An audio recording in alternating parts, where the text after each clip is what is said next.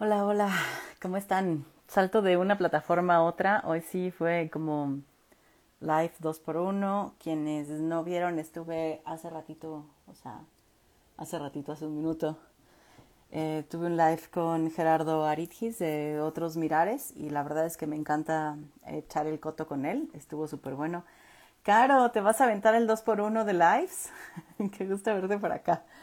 Eh, y bueno, voy terminando y ahorita eh, llego así, así, barriéndome para estar con Tania, que espero que no tarden en entrar. Eh, porque vamos a estar hablando, eh, bueno, ahorita se va a presentar ella, pero vamos a estar hablando un poquito de, eh, pues yo lo llamaría como co-construcción eh, a partir de los medios. ¿Qué te impresiona de la labor por acá? Miren, ya llegó. Llegó. Ah, ya estaba aquí y no la vi. Sí, sí. ¡Oli! Hola, hola. No te vi llegar. Ya, de sorpresa. Sí, así de qué. Ya está acá. ¿Cómo estás? Bien, haciendo prueba de audio. Creo que todo bien. Sí, todo bien. ¿Tú qué tal me escuchas? Perfecto. Bien, ya sabes, cualquier cosa me avisas. Gracias. Sí. Oye, pues bienvenida. Este, antes de empezar, me encantaría que te presentaras porque eso de ir leyendo acá títulos nobiliarios no es mucho lo mío, pero tú puedes hacer tu lectura propia de títulos nobiliarios. Tampoco Este, tengo para- muchos, ¿eh? No, no creo en esas cosas. No, porque nos cuentes un poquito de ti, qué haces, por qué, por qué este tema. Así, eso. Muy bien, Fer. Pues muchas gracias por invitarme y por abrir aquí el espacio para, la- para el chisme, ¿no? Básicamente, eso es lo que me dedico.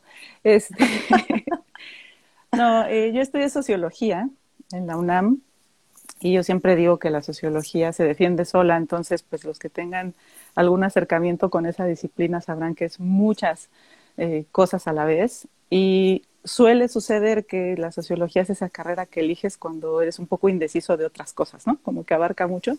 Tuve muchos compañeros incluso que era la, la- la famosa segunda carrera en la UNAM, o así como la segunda opción más bien, ¿no? Este, entonces, como que tiene una esencia multidisciplinar. Eh, llegué ahí por intereses particulares sobre el tema educativo y la vida me fue llevando a hacer estudios pues directamente con población. Y así caí desde hace nueve años en una empresa que se dedica a hacer investigación privada de antropología aplicada.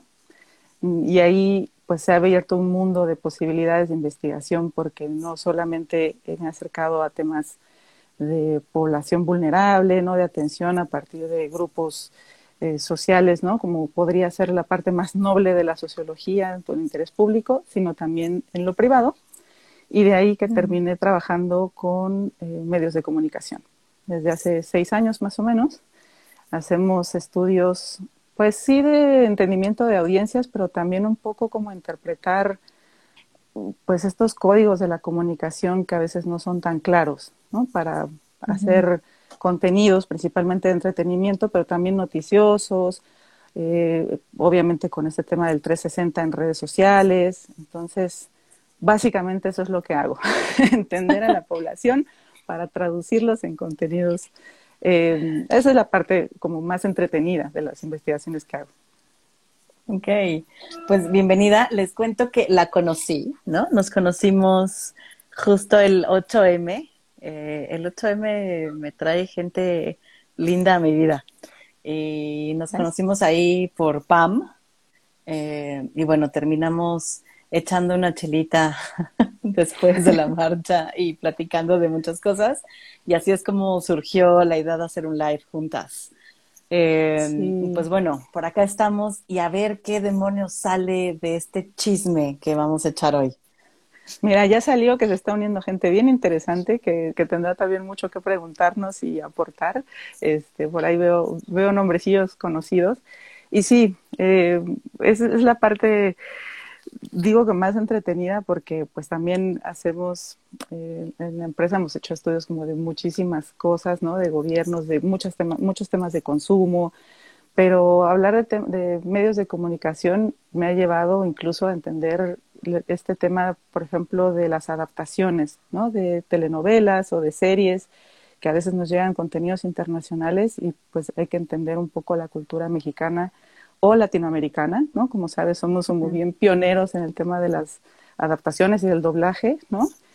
Y cuando andas por Sudamérica y te enteras que el Chavo del Ocho es un referente importante y que nosotros exportamos cultura eh, desde hace muchos años, eh, pues te empiezas como a problematizar un poco la vida. Claro. Y, y hacías una, como una propuesta interesante, como esta construcción, o sea, como si soy yo lo que consumo o si, ¿no? Como impacto en lo que consumo. Y, y me quedo con esa duda. Fíjate que todo surgió hace ya unos meses, eh, justo con una amiga, Marcela Tenorio, que, también trabaja cosas de marketing, y me invitó a participar en un, podcast que tiene eh, con su agencia que se llama Ashio. Y pues justo el, reto estaba en responder esta pregunta sobre el famoso algoritmo, ¿no? O sea, ¿qué tanto puedes eh, modificar tu tu presencia de contenidos digitales a partir de lo que eliges o si los contenidos te eligen a ti. Y yo les contaba, y bueno, de ahí como que me ha llevado a la charla en numerosas ocasiones, eh, que es interesante cuando te pones a pensar que atrás de todas las producciones que vemos, o de los contenidos, los guiones, la elección de vestuario, la elección de temáticas, de las grandes, grandes producciones, pero también las pequeñitas, ¿no? O sea, como los retos de los creadores digitales, también está en, en, entender a ese otro que está del otro lado, ¿no? Y, y uh -huh. qué tanto poder, vamos a llamarlo así, puede tener eh, pues las audiencias o el televidente, ¿no? A mí no me gusta hablar de consumidores porque pues se oye un poco banal, pero, pero sí, por ahí era un poco... Pero lo somos. ¿Qué tan conscientes somos de los consumos culturales que tenemos, culposos o no, que es bien divertido eso también. y por ahí, uh -huh. por Pero, ahí va la reflexión. Y, y, es que allí, o sea, está cañón porque cuando yo llego a ver la tele, ¿no? O sea, no Netflix, no, o sea, la tele, me conflictúa un montón lo que se, o sea, como lo que se presenta y asumo yo lo que se consume. O sea, como todas estas conversaciones, relaciones que, que están, como, y me pregunto, ¿ahí estamos? O sea, eso que estoy viendo ahí es la representación de aquello que se vive en México. Mira, hablando de México en específico, siempre me, me, gusta pensar que ningún contenido vive solo, ¿no? Es, es mm. como dices, o sea, hay cosas que sí salen, y, y esto no es tanto por, por, mi trabajo, ¿no? sino un poco por el entendimiento también, ahora, ahora ya con los estudios que he hecho o la participación que he tenido en la vida profesional ahí, sí te das cuenta que la gente quiere entender a sus audiencias. O sea, si hay un, no siempre pues, pero yo, yo siempre digo, tú ves una primera temporada de una serie en Netflix o en cualquier plataforma digital ahora porque todos tenemos cierto acceso, y luego ves la segunda y te das cuenta cómo respondieron a estudios de entendimiento de audiencia. De pronto elevan a un personaje, de pronto meten eh, escenas como de un caris o de más de acción, ¿no? Y menos romántica. Y cambian hasta todo el giro de la trama con tal de atender a que esa audiencia no se baje. Y eso me devuelve al tema de México.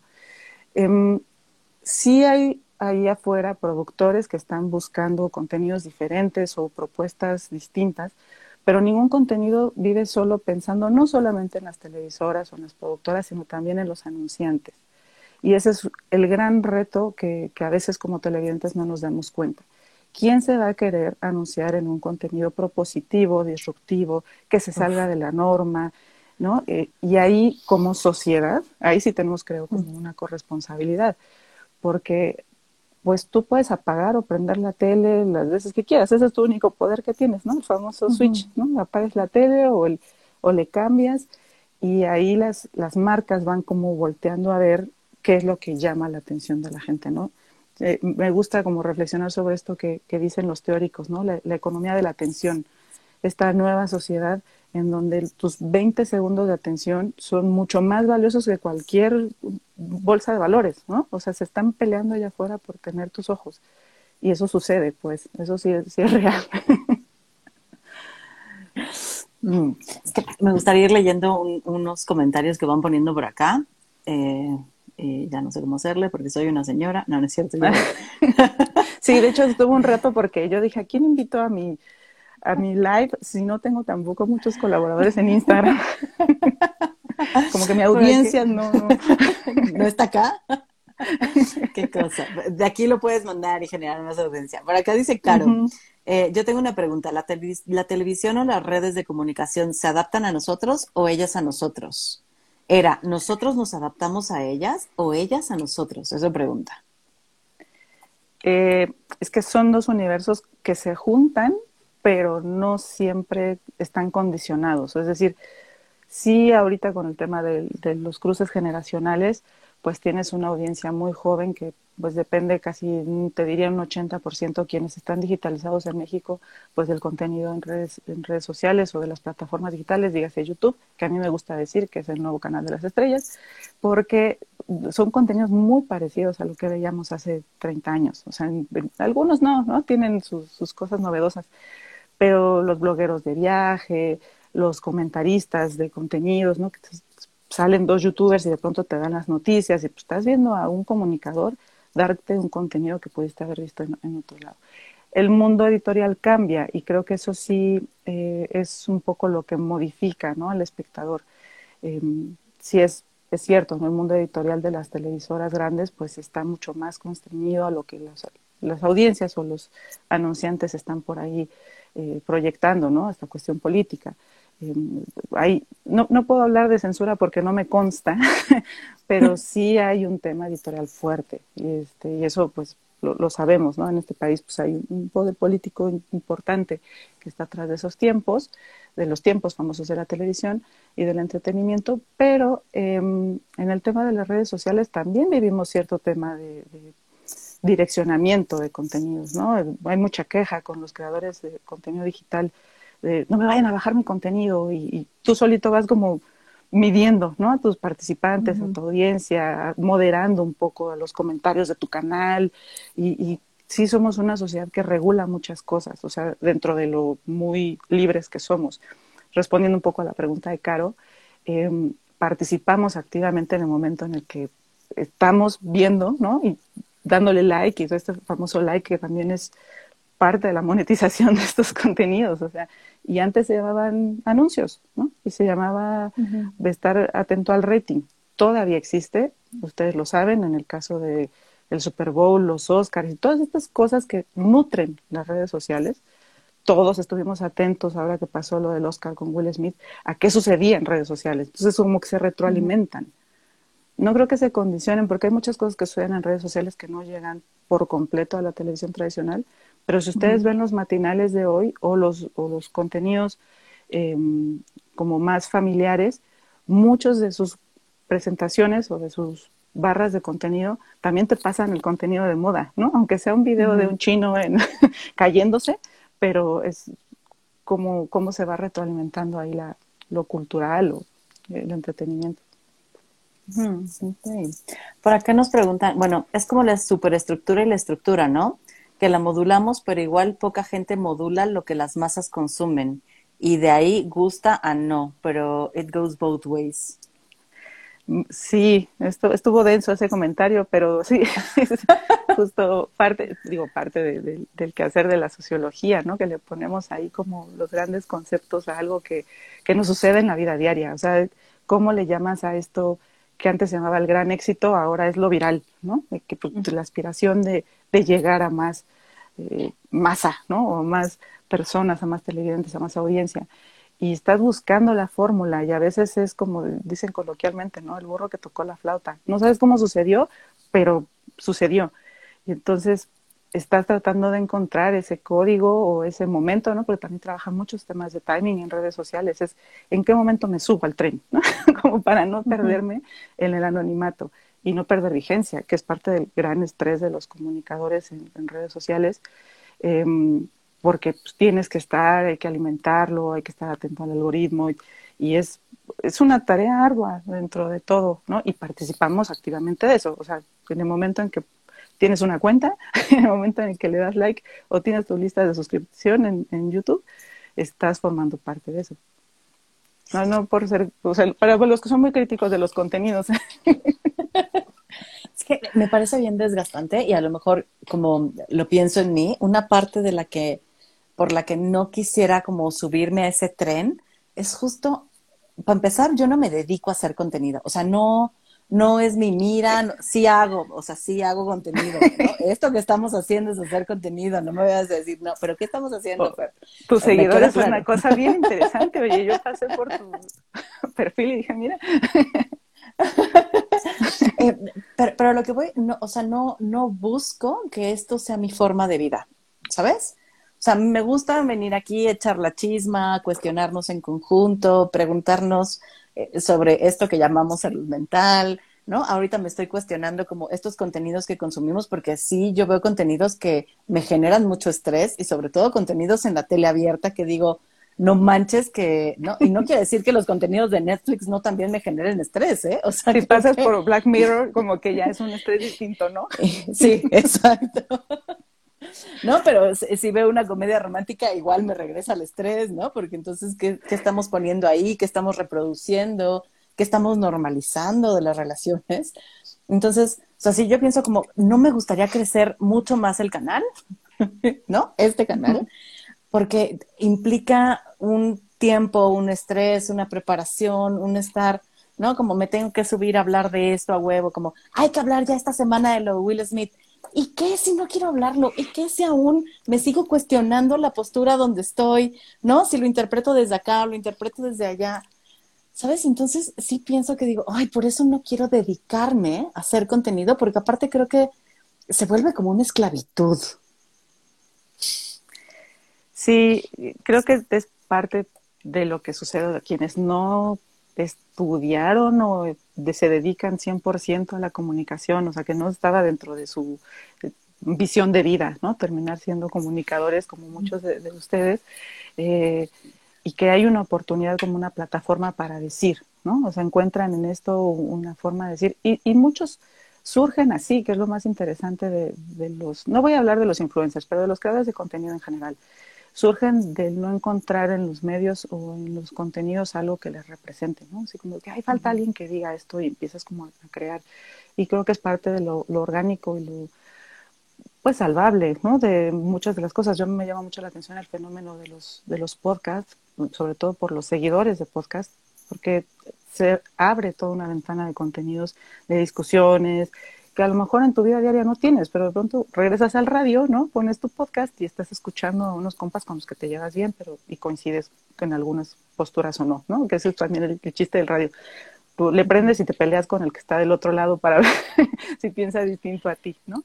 Este, pero pensando un poco en, en lo esclavizante o en este tema de la disciplina, sí creo que es una decisión de vida. O sea, los que deciden echarle toda la carne al asador, o sea, chavos en una generación, déjenme pongo tía, los chavos menores de, de 20 o 22 años, pues que dicen, sí, me voy a dedicar a esto y puedes renunciar a la carrera y, aquí estoy encontrando una vía de monetización.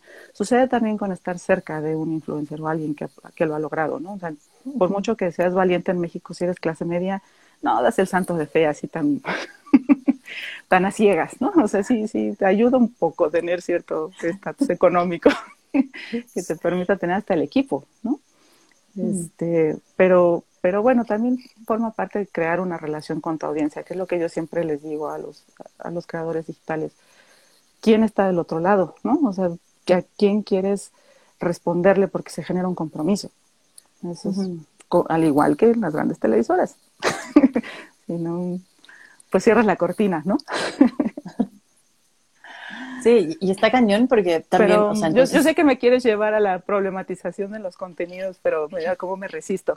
Sí, ya vi, ya vi. Y justo iba a ir hacia allá otra vez. ¿eh? sí, yo sé, yo sé.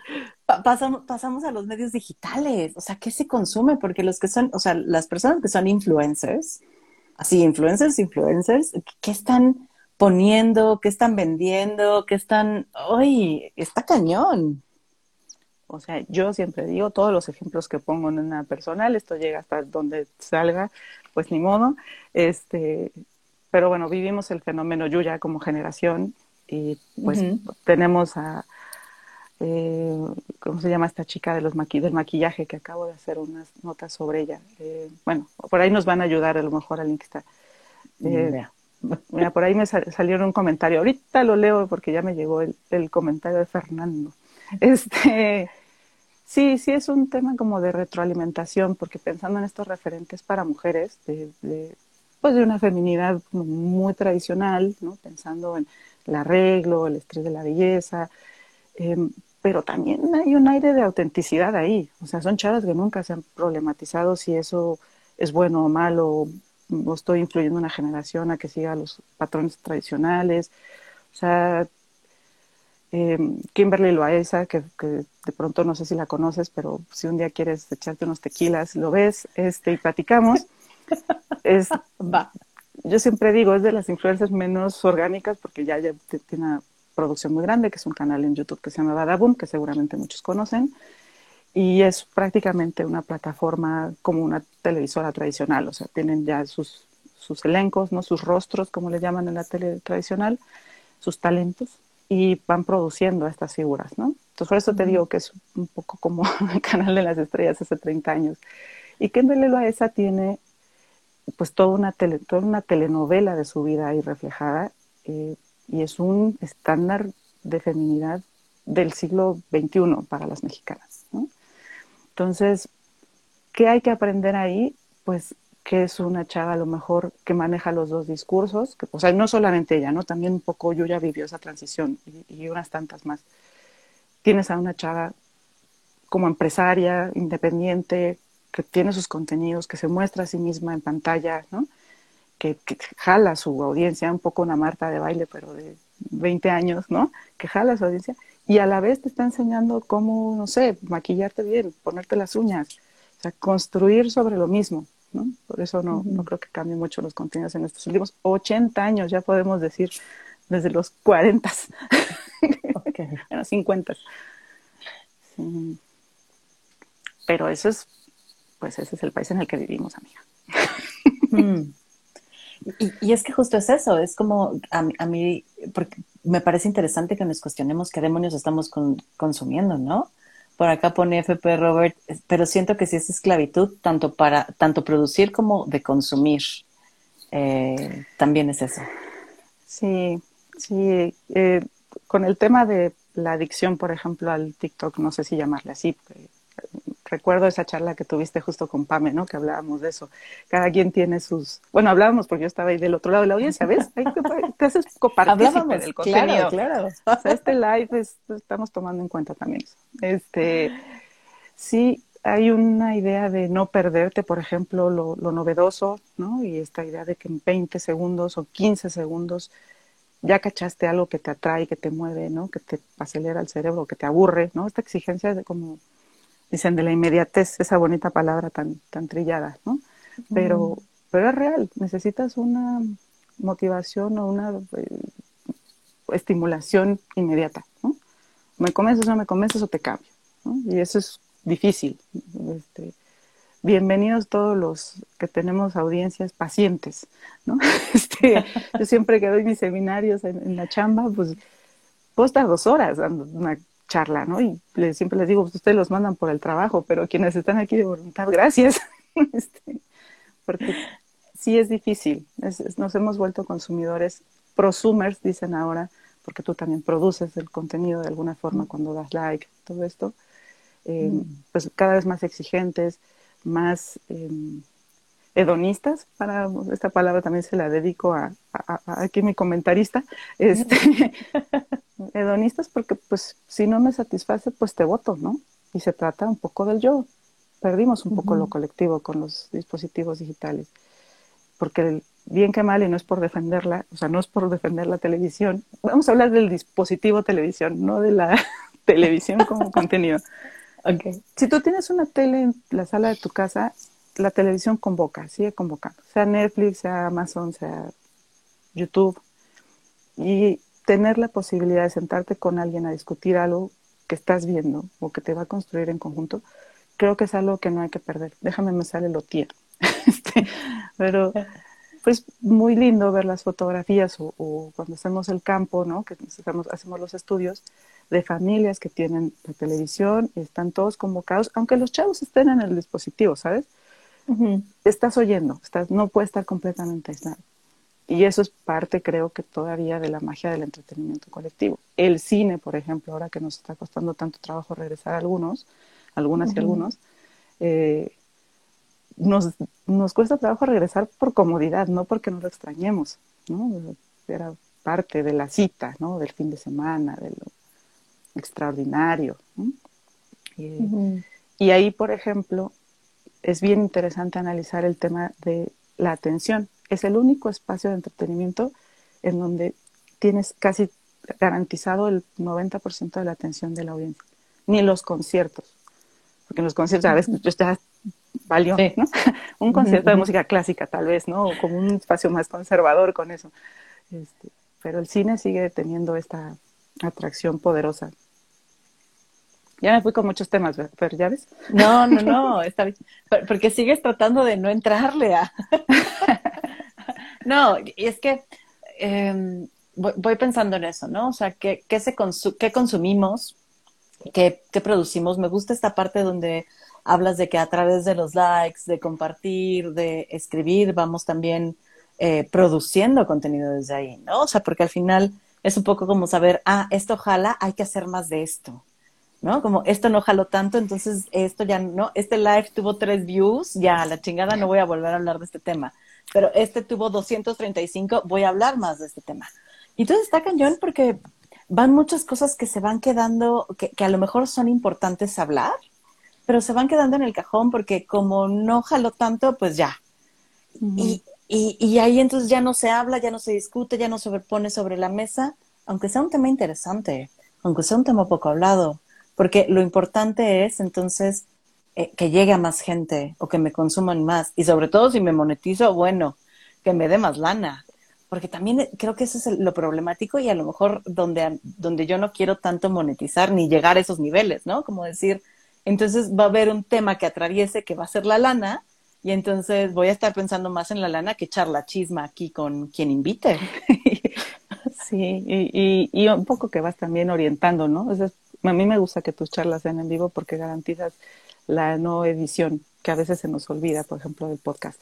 Por supuesto que muchos de esos tienen el guion más fabricado del mundo y la moderación más alta, este, pero bueno, sigue teniendo cierto encanto, ¿no? De la charla este, un poco natural y orgánica, pero pensando un poco en los, en los temas que se quedan en el tintero, como dices, fíjate que Estados Unidos tiene un par de, que te los quería comentar o los quería comentar en el, en el live, de iniciativas que se han problematizado, cómo han cambiado los temas en los, en los más media, ¿no? Dicen en los, medios de comunicación masiva.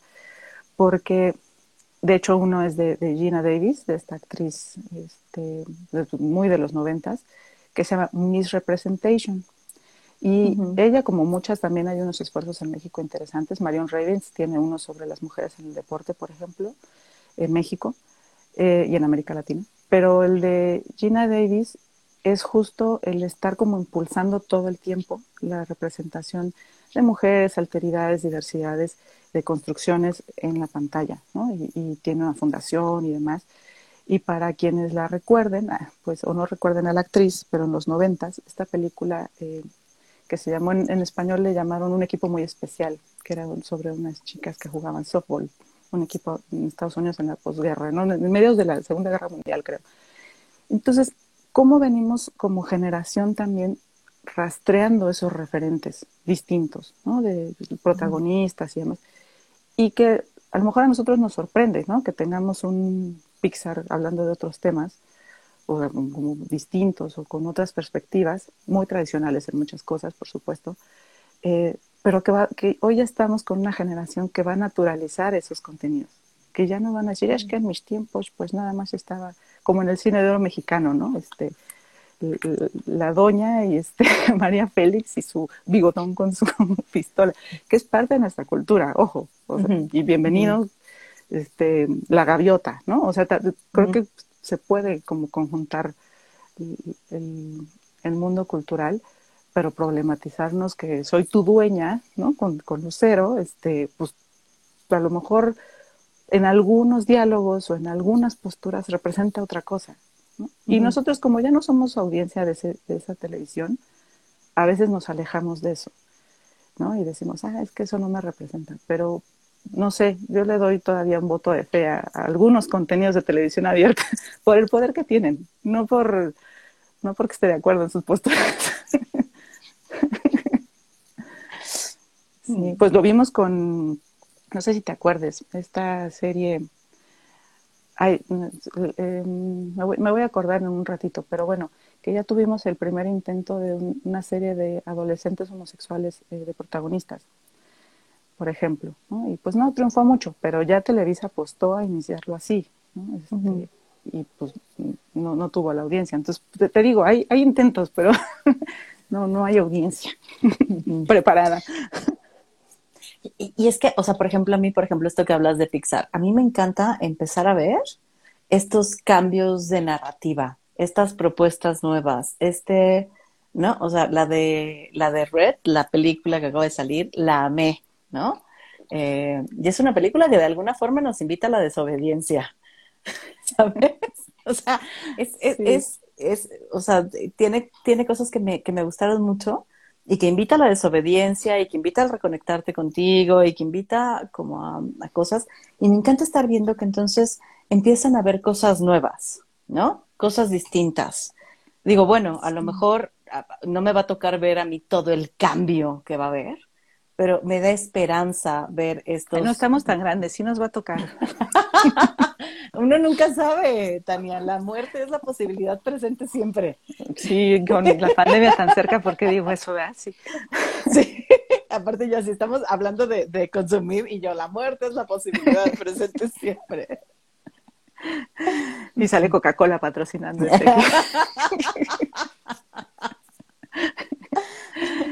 Este, no, a ver, Pixar pues es Pixar, ¿no? Igual que Netflix. O sea, invierten en investigación muchísimo y tienen una lectura y creación de tendencias increíbles. Recordemos que para que nosotros veamos una película de Pixar ya en pantalla pasaron tres años. Es un poco como ver la tecnología, ¿no? Tú y yo estamos platicando del chip de los perros y te enteras que ya hay chips para humanos, ¿no? Como que vamos siempre en desfase con lo que los creadores y los guionistas están visualizando, que creo que es parte del encanto también de esas grandes producciones. Y no sé, como apostarle un poco a, estas alteridades, a esta visión de la diversidad, ¿no? La gran polémica de Frozen que a mí me tiene encantada y agarrada todavía de las sillas. Así fui a ver la dos pensando que quién era Elsa o la otra que se iba a desclosetar. Elsa, Elsa. Elsa, ¿no? O sea, claro, la mujer independiente sola y que le habla a sí misma.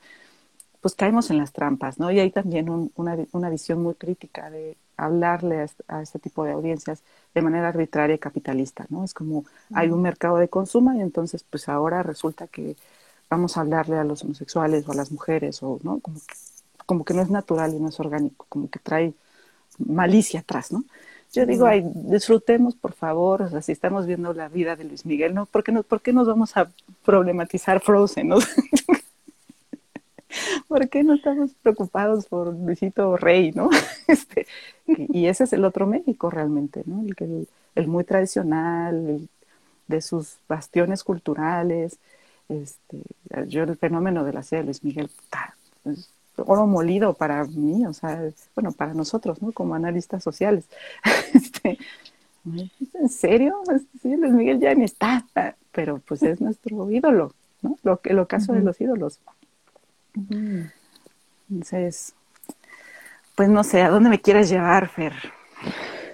No sé, es que iba pensando justo con, con, esto que hablamos de lo que consumimos y lo que se pone, Em, por ejemplo, yo consumiendo redes, ¿no? Me recuerdo yo consumiendo redes y consumiendo cierto tipo de cuentas, lo deprimida que me vivía, ¿no? Sobre todo cuentas que tenían que ver con el cuerpo, eh, como cuentas fit y cuentas, ¿no? Como de alimentación saludable y cuentas, o sea, sí recuerdo una época donde mi insatisfacción corporal, mi relación, ¿no? Conmigo, la vergüenza corporal aumentó, una depresión constante, pero aparte adictivo, o sea, lo culero es que era adictivo aparte, ¿no? O sea, todo el tiempo viéndolo y consumiendo y hasta que un día dije, no manches ya, ¿no? O sea, tiene que haber alguna otra cosa.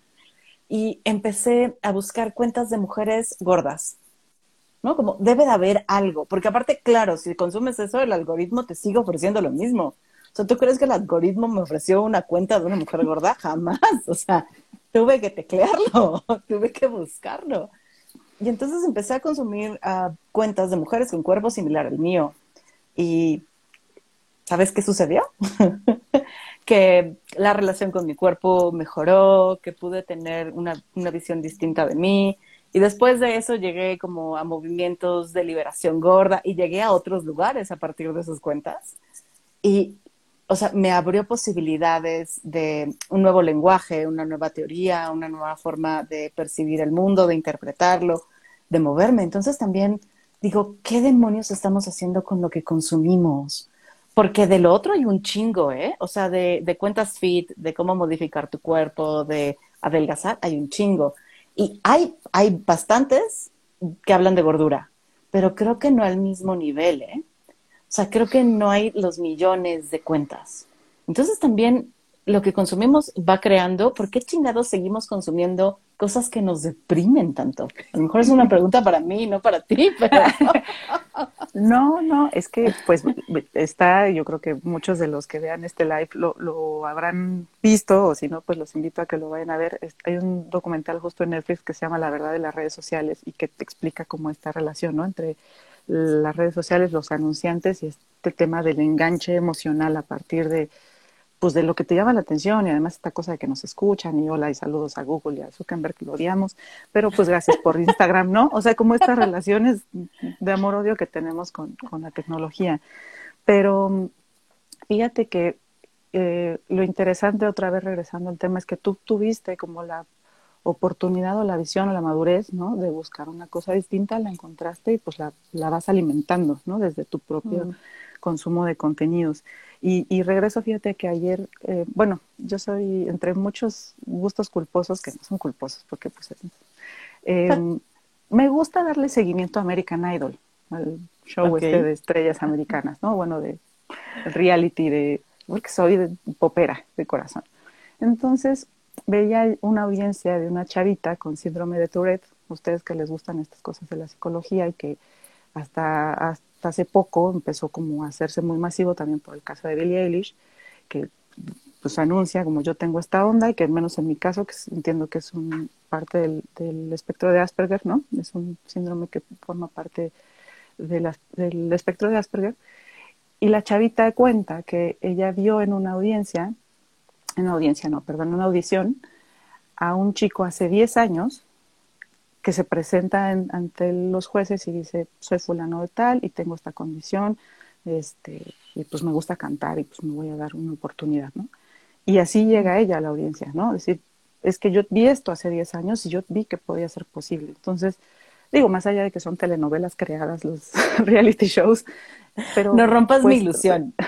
No, bueno, este, algunos, no todos. O sea, obviamente Acapulco Shore es la cosa más natural del mundo y los cuerpos de los shorts también. Este, pero, pero me gustó la reflexión, porque la chavita tiene hoy 22 años y dice, qué importante es que yo vea a alguien en la televisión distinto y que me pueda ayudar en un momento emocional, en la televisión o en las redes sociales, y que me pueda ayudar en un momento emocional donde pues, a lo mejor mi entorno no me favorece, ¿no? O no me hace sentir incluido. Este, y ahí pues la, discusión es altísima, ¿no? Sobre, sobre el tema de las representaciones de los cuerpos, de las preferencias sexuales. O sea, es, es, una, es un reflejo de lo social De hecho, por ahí hay algunas reflexiones, participé también en algunas cosas sobre el humor del mexicano, en parte de, la empresa donde trabajo, y, es parte del, también de qué nos reímos, ¿no? O qué nos atrae. Este, y el humor de los latinoamericanos, del mexicano en particular, es rudísimo, ¿no? Entonces, pues no te puedes tampoco eh, salir un poco de tu contexto, ¿no? Lo vimos con todos estos polémicas de las canciones masivas, ¿no? El fenómeno de Café Tacuba, modificando la ingrata, ¿no? O sea, son, sí son hitos históricos para decir, no, no va por ahí. Ya me sirvió para lo que me tenía que servir, una televisión, un contenido de una manera. ¿Qué te parece si uso mi plataforma para dar otro mensaje? Que es un poco lo que muchos de los influencers actuales pues tienen la posibilidad de hacer. creo. La cosa es que lo hagan. Así, silencio. Híjole, es que no me gusta mencionar nombres, pero tengo un par de ídolos máximos en los, en los influencers que sí han vivido un poco lo contrario. O sea, sí es muy evidente que empiezan con un contenido orgánico espectacular, ¿no? Este, como grandes comunicadores, señalando cosas, política incluso, y de pronto, ¡put!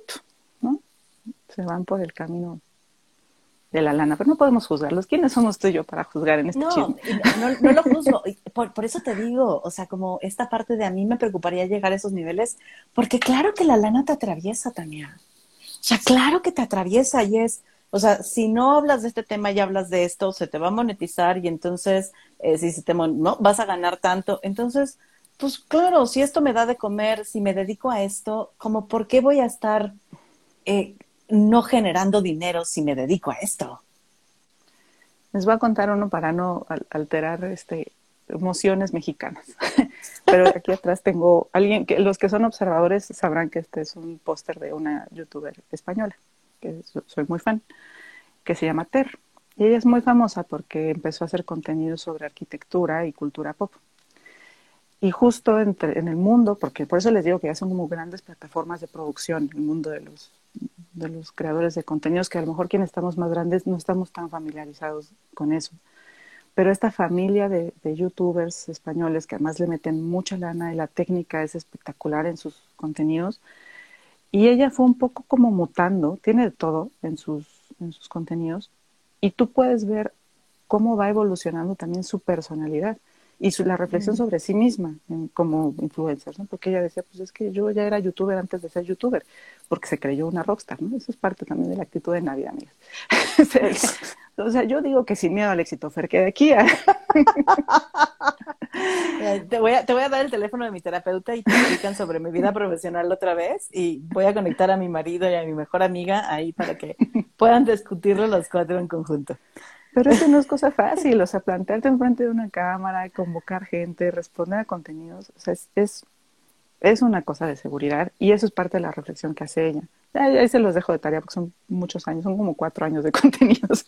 Este, esos no se miden por series, ¿no? Se miden por videos, por, por temporadas. Em, pero sí, o sea, sí creo que también fue moderando a cuando ya llegaron los anunciantes. O sea, puede que YouTube ahorita no nos ponga, ¿no? O Instagram, que también es la polémica, no nos ponga un comercial o no a mis compañeros que están ahí este, conectados, pues no les salga el anuncio. Pero va a ser inevitable llegar ahí y sucedió con YouTube. Entonces, y con TikTok, ¿no? Cada, cada tanto, ¡pum! ¿no? Ahí te va el comercial. Este, pues quieres mantener la gallina de los huevos de oro, dicen. en ese caso. Y, también pienso como en lo problemático que, es TikTok eh, para viralizar videos. O sea, porque es, son personas jóvenes, blancas, mujeres, ¿no? Como tienes ciertas características para volverte viral, aunque digas, es la gallina de los huevos de oro, o sea, o le das de pronto, pero a veces no es tanto de darle, sino qué características tienes y de qué va tu video para volverte viral no soy muy, no soy gran consumidora de TikTok, tengo que confesarlo, ¿eh? O sea, no, no me ha atrapado. No, somos, somos las tías que lo vemos indirectamente por Facebook o por Instagram, ¿no? O ya te los mandan por WhatsApp, así, ya te mandan la versión editada.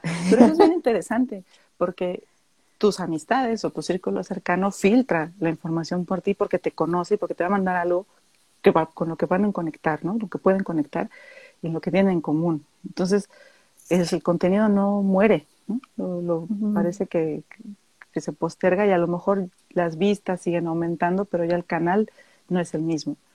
Y eso ya es el, universo digital en su máximo esplendor, o sea, que es parte de lo que también chismecita. Los anunciantes les cuesta mucho trabajo entender. O sea, tú tienes a las grandes marcas queriendo subirse al tren de lo viral para que no nos censuren y este y tú les tienes que explicar que lo que sea que ellos pongan o al influencer al que ellos se unan no lo van a poder controlar la gente se va a apropiar, te va a hacer un meme, se va a burlar de ti, te va a cancelar, que es parte también de las polémicas que han sucedido ahora, ¿no? Los, los grandes temas que suceden, que no necesariamente todos son orgánicos, o sea, ojo, muchos de los temas virales de cancelación también pasan por temas políticos, o sea, y, y ahí es donde ya el, el, consumidor o el televidente o el usuario pues queda un poco de lado, ¿no? que es el, todo el tema de los bots y toda la conversación sobre Cambridge Analytica en Estados Unidos y en el mundo entero. O sea, ¿qué están haciendo no solamente con tus datos, sino con tu economía de la atención? ¿A qué estás respondiendo? Y es la parte más ideológica de, en mi caso político, que está más, pues, truculento. Ahí te escuchaba y se me hacía como un huequito en el estómago. O sea, como, como, ah, Ay, perdón. Esos, esos, esos, miedos con los que no me gusta conectar, ¿no? De qué están haciendo con mis datos, qué estamos produciendo, qué se está viralizando, qué, qué estamos consumiendo, qué estamos generando. Híjole, me, hasta, hasta me tembló el ojo, Tania. no, no digas eso, ¿no? Las recomendaciones del día, vean por favor una película que acaban de estrenar en Netflix que se llama, eh, ay, no, ¿cómo se llama? Ahora les traía la recomendación bueno, de este güero Ryan Reynolds, este, código, alerta roja le pusieron en español. Ok. Este, y, digo, yo veo estas grandes producciones, Netflix ha mejorado muchísimo hasta su entretenimiento basura, si lo queremos decir así. Tengo una profesora que decía que todo es bueno si sabes lo que vas a ver. O sea, si vas a ver un bodrio, lo vas a disfrutar. y hasta para eso hay que tener estilo, para hacer un bodrio. Y este Ryan Reynolds ha hecho muy buenos bodrios últimamente. Eh, y en una de las escenas, justo eh, sin spoiler, pues hace una broma, pero pues andan buscando un tesoro, ¿no? Así tipo Indiana Jones, pero ya están usando la tecnología. Y justo la vi con mi madre hace un par de días y hacen la broma esta de la deep cuando ya te ponen tu rostro y que basta que tengan tres fotografías tuyas para crear una digitalización de identidad. que se decía que iba a ser como el gran tema para las siguientes elecciones en Estados Unidos, no sucedió todavía, pero pues esos son los, los videos virales falsos, ¿no? Y estamos ya en esa época, entonces, pues, ánimo. ánimo. No pasa nada, amigos, no pasa nada. Sí, estamos en México, todos estamos lejos. Estamos lejos, pero allá vamos. Sí. Allá vamos y creo que lo, lo, lo, también lo problemático es que no terminamos de comprender. Hasta un gato ya todo película con HD. o sea, no terminamos de comprender la tecnología.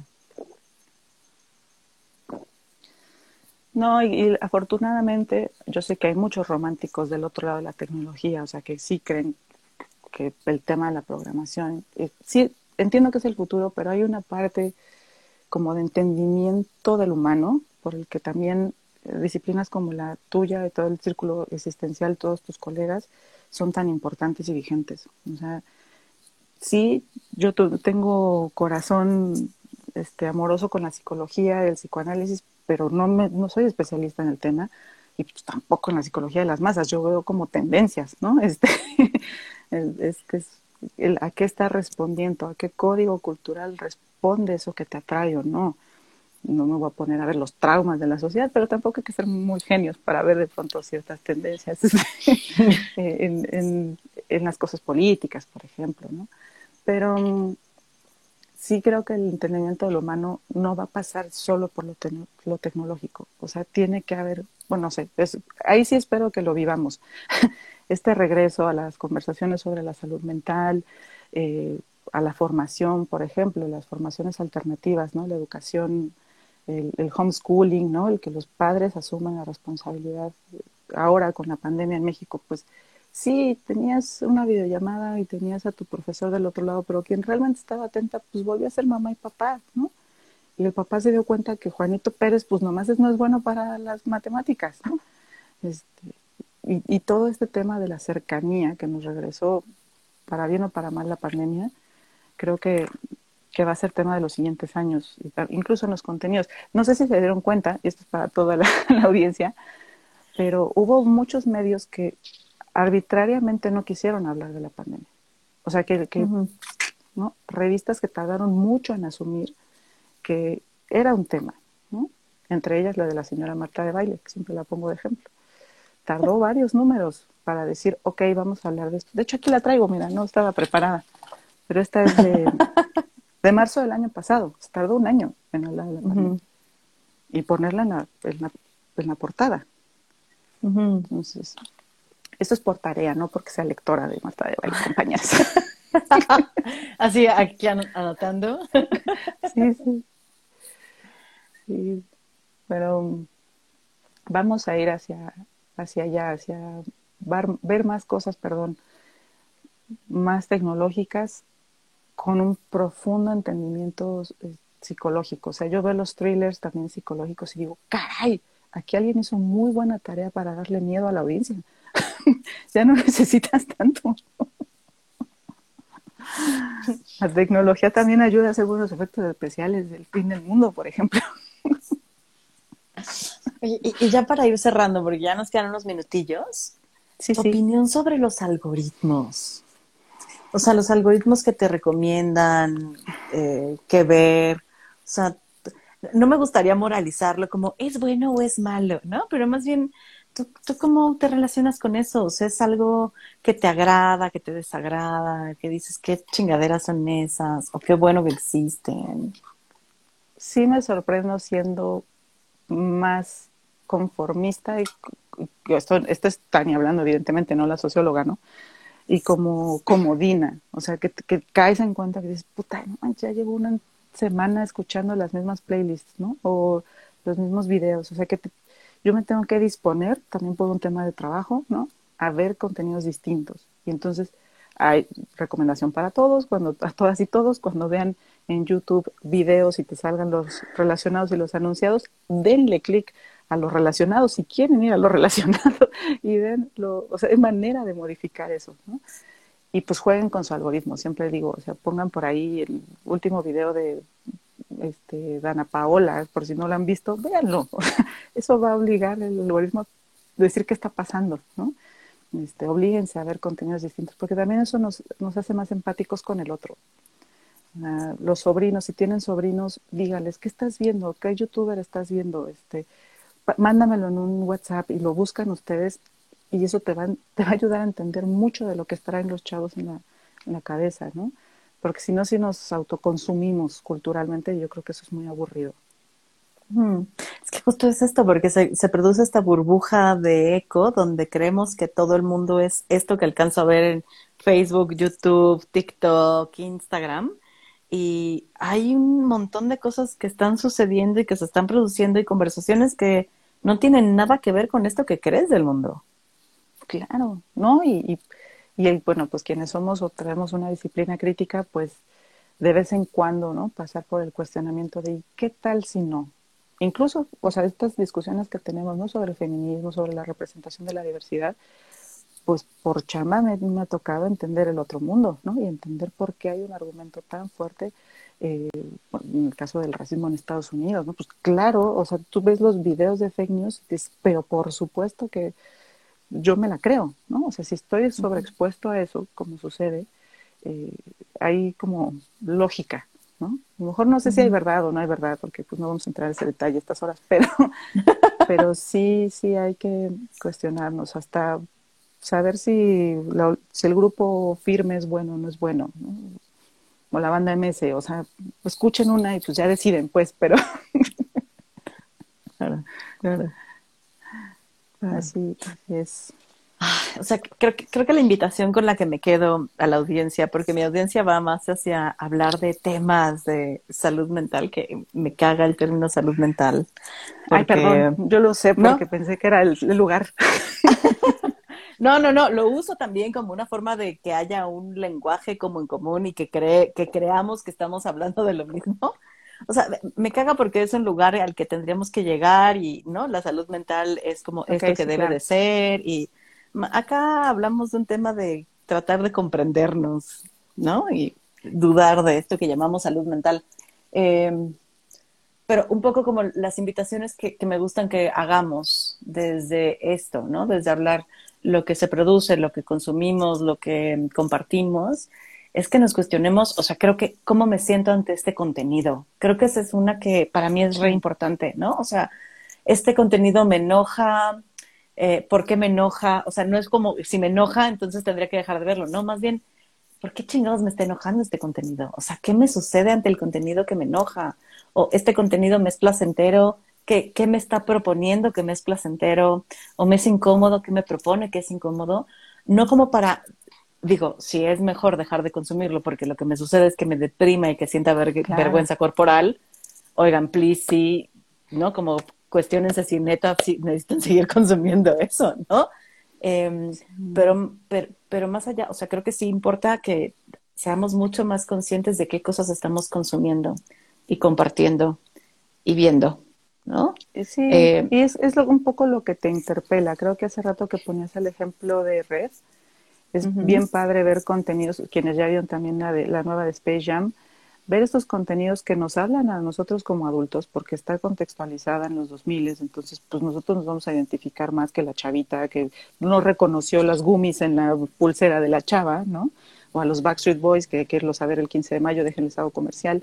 Este, sí, estamos viviendo ese, esa época, ¿no? Entonces, o reviviendo esa época. Y es interesante como, como formadores de las nuevas generaciones, pues tenemos la disposición de, de dialogar con ellos que yo ya no, yo lo mi invitación sería esa, que algo que sí le tengo un montón de distancia es cuando me dicen, es que los jóvenes de ahora ya no son como antes, ¿no? Los valores, así como, ya no hay buena televisión, o ya no hay...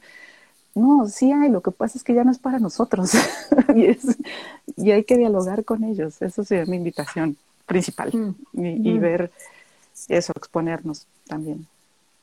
Y, creo que es eso, también reconocer que justo muchas de las cosas que se van a producir ya no van a estar pensadas en nosotros, ¿no? O sea, para mí es un signo claro de que ya no estoy importando tanto para este mundo que no le gusta la vejez, ¿no? O sea, qué bárbaro. Pero es cierto, qué bárbaro. Estoy con mi abuelita de 85. no, pero es, o sea, si, si, este contenido ya no me, o sea, como ya no me hace sentido, me enoja, o sea, creo que ahí estoy tocando la vejez. ¿sabes? Y creo que, creo, creo que la invitación es más bien como decir, bueno, ok, ¿qué, qué, ¿qué está proponiendo este nuevo mundo? Porque también tengo claro que el mundo no va a ser mío. O sea, el mundo ya fue mío, ¿sabes? Como ya pasé por ahí y ya está dejando de serlo y va a ser de mi sobrina por un momento y va a pasar por ella y va a dejar de serlo. Como entender que lo que se está construyendo ya no va a ser para mí. O sea, sí va a impactar algunas formas de vivir mi vida más grande, pero ya no va a ser para mí esto que llamamos plenitud, ¿sabes? Como en mi juventud y tal. Entonces, entender que yo voy de paso y que lo que más chido que podría hacer es eh, tratar de poner un granito de arena para la construcción de un mundo distinto. Porque también claro, y, de, mediar, de mediar, o sea, quienes vivimos con el privilegio a lo mejor de tener diálogos sobre la diversidad sexual desde muy chavillos, ¿no? yo creo que allá afuera todavía hay un montón de gente que no la tiene, ¿no? Y pues a lo mejor los medios también les están representando cosas bien agresivas y violentas. Y mi responsabilidad es poner esos contenidos que a mí a lo mejor me abrieron una puerta distinta, ¿no? Un poco lo que tú comentabas, yo lo viví igual, o sea, pronto veías que en Estados Unidos, ah, sí, mira, se puede, ¿no? Y no está mal. Este, y eso, pues sí, eh, en temas como de de autoestima, ¿no? De, colaboración también con otros colectivos, pues hay que entenderlos, ¿no? Cuando llegan los amigos y me dicen, ah, es que ¿qué onda, no? Con la homosexualidad, así como, ah, chale, ¿no? Que tú a tus 35 me estás haciendo esa pregunta. Bueno, ya llegaste, déjame platicar. Se está bien, no importa la hora que llegaste. si no lo hizo la televisión y no lo hicieron los medios, pues nos corresponde a nosotros, ¿no? La representación del mismo mundo que vivimos. Y, y, pensaba en, o sea, como pensaba en eso, y ya para cerrar, pero también como pensaba en estos trabajos que ahora se hacen desde crear contenido, ¿no? Que yo digo, yo no creo contenido, más bien yo no vivo de eso, ¿no? O sea, eh, pero también como, como, también como reconocer que son posibilidades de trabajo genuinas, porque también creo que a muchas personas de mi edad para arriba es como, eso no es un trabajo, híjole, no saben el trabajo que es dedicarse a esto al 100%, ¿no? Eh, entonces también saber que esos trabajos para los que nos prepararon nuestros papás ya no son los trabajos del futuro y que los trabajos para los que estamos preparando las juventudes que vienen no van a ser los trabajos que les va a tocar desempeñar porque justo la tecnología va a ir revolucionando eso. Entonces entender que hay sexualidades diversas, formas de vida diversas y trabajos diversos.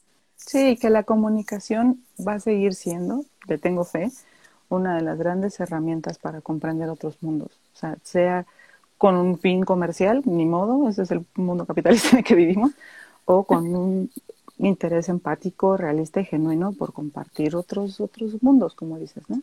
Eh, y pues eso, si tu sobrino quiere ser youtuber, pues, pues siéntate con él y enséñale a escribir un guion, porque va a ser lo primero por lo que va a pasar.